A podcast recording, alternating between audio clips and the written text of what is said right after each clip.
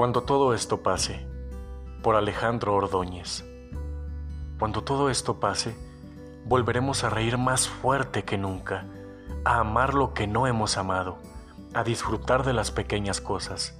Los límites serán difusos, pues lo que antes parecía el fin del mundo será entonces un problema efímero.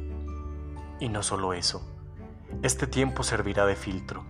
Quien te quiere estará a tu lado incluso sin poder abrazarte, y quien no, ni siquiera dejará un mensaje. Es así de simple.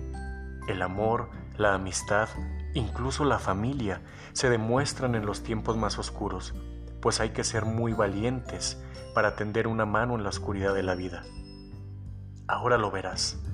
Ahora entenderás quién nunca se mereció tu esfuerzo, tu amor, tu cariño.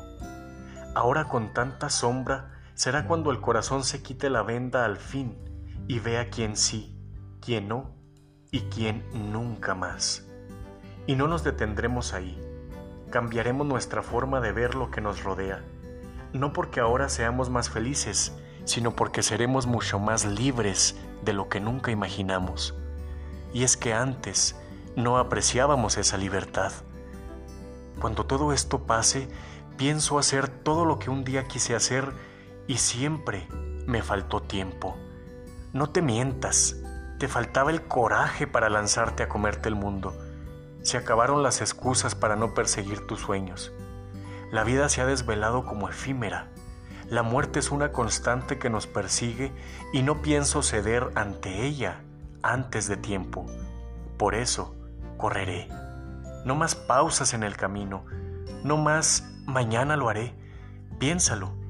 Te sientes encerrado por estar unas semanas entre las mismas paredes, pero nunca te diste cuenta de que ya estabas encerrado en tu rutina, en la comodidad del día a día, en que nunca te arriesgabas a nada. Si de algo ha de servir toda esta tragedia, que sea para despertar.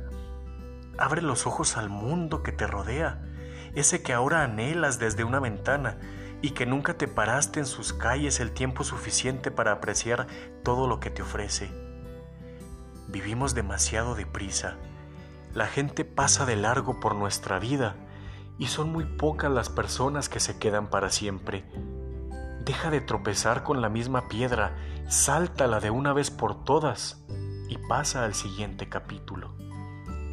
Cuando todo esto pase, espero nada volverá a ser como antes, ni para mí, ni para nadie. Aprendamos de nuestros errores, disfrutemos de lo que tenemos y cuidemos de quien nos cuide.